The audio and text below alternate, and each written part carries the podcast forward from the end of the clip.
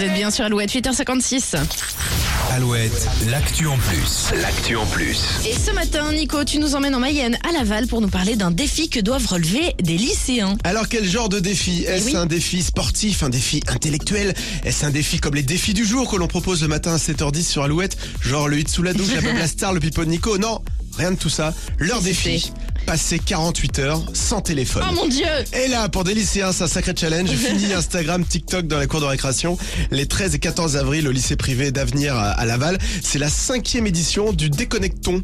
C'est pour encourager les échanges. Différentes activités sportives et ludiques seront proposées. Des jeux de société, peinture, initiation à la guitare. Des points seront attribués aux lycéens qui jouent le jeu avec à gagner à la fin une sortie scolaire en fin d'année. C'est cool ça Bah, En plus, il cool. y a des cadeaux à la clé.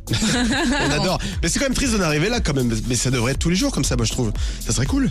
tu es capable, toi, de passer 48 heures sans ton téléphone? Bah il faudrait. Ouais, Mais je sais que c'est dur. pas. je suis pas lycéen, hein, mais je sais que c'est dur. L'actu en plus à retrouver en replay sur alouette.fr et bon courage donc aux lycéens du lycée d'avenir à Laval. Lyon Blood et Loane, c'est la suite des hits sur Alouette avant 9h. Belle matinée avec nous.